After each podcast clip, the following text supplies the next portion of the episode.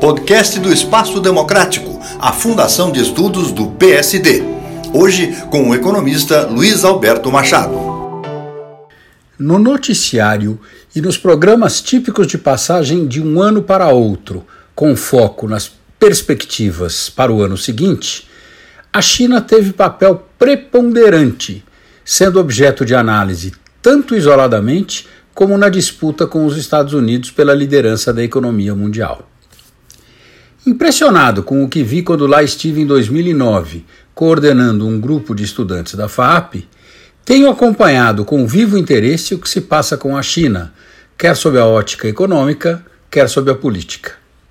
Se, no que se refere à política, não há razão para se esperar qualquer alteração no cenário, dado o inconteste domínio do Partido Comunista Chinês, no que se refere à economia, são esperadas algumas novidades em relação ao que se vinha observando no passado, pelo menos até o início da pandemia do coronavírus no início de 2020.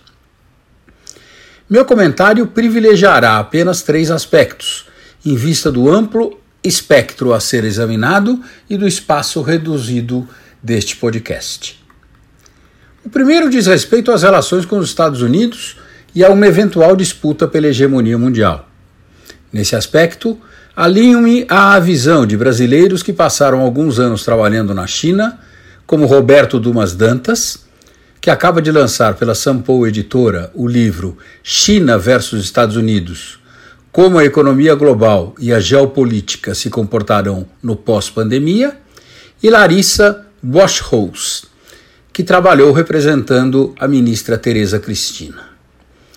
Ambos acreditam que, mais do que dominar o mundo, nos moldes do que pretendeu a União Soviética depois da Segunda Grande Guerra, o que a China pretende é consolidar sua posição de uma das grandes potências mundiais, contribuindo, para tanto, com a criação de novos organismos financeiros nos quais seu protagonismo é muito maior do que nas instituições criadas na segunda metade do século passado, sob forte influência norte-americana notadamente após a Conferência de Bretton Woods.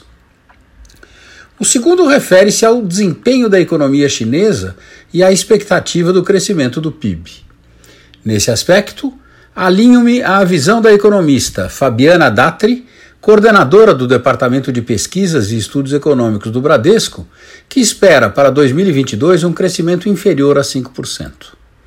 Esse desempenho, bem inferior ao que o mundo acostumou-se a ver entre 1978 e 2019, está sendo induzido em grande parte pelo próprio governo chinês, que além de prometer não criar estímulos artificiais aos investimentos, impôs restrições de ordem ambiental.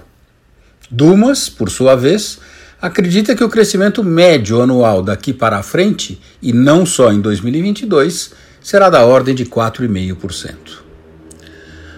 O terceiro e último aspecto é que segue em curso na China uma mudança no modelo de crescimento que vem sendo buscado já há mais de uma década, mas que não é fácil de atingir num país tão grande e complexo e no qual a população tem hábitos fortemente arraigados. Trata-se de abandonar o binômio investimento e exportações, que por muito tempo foi o carro-chefe do crescimento, abrindo mais espaço para o consumo das famílias.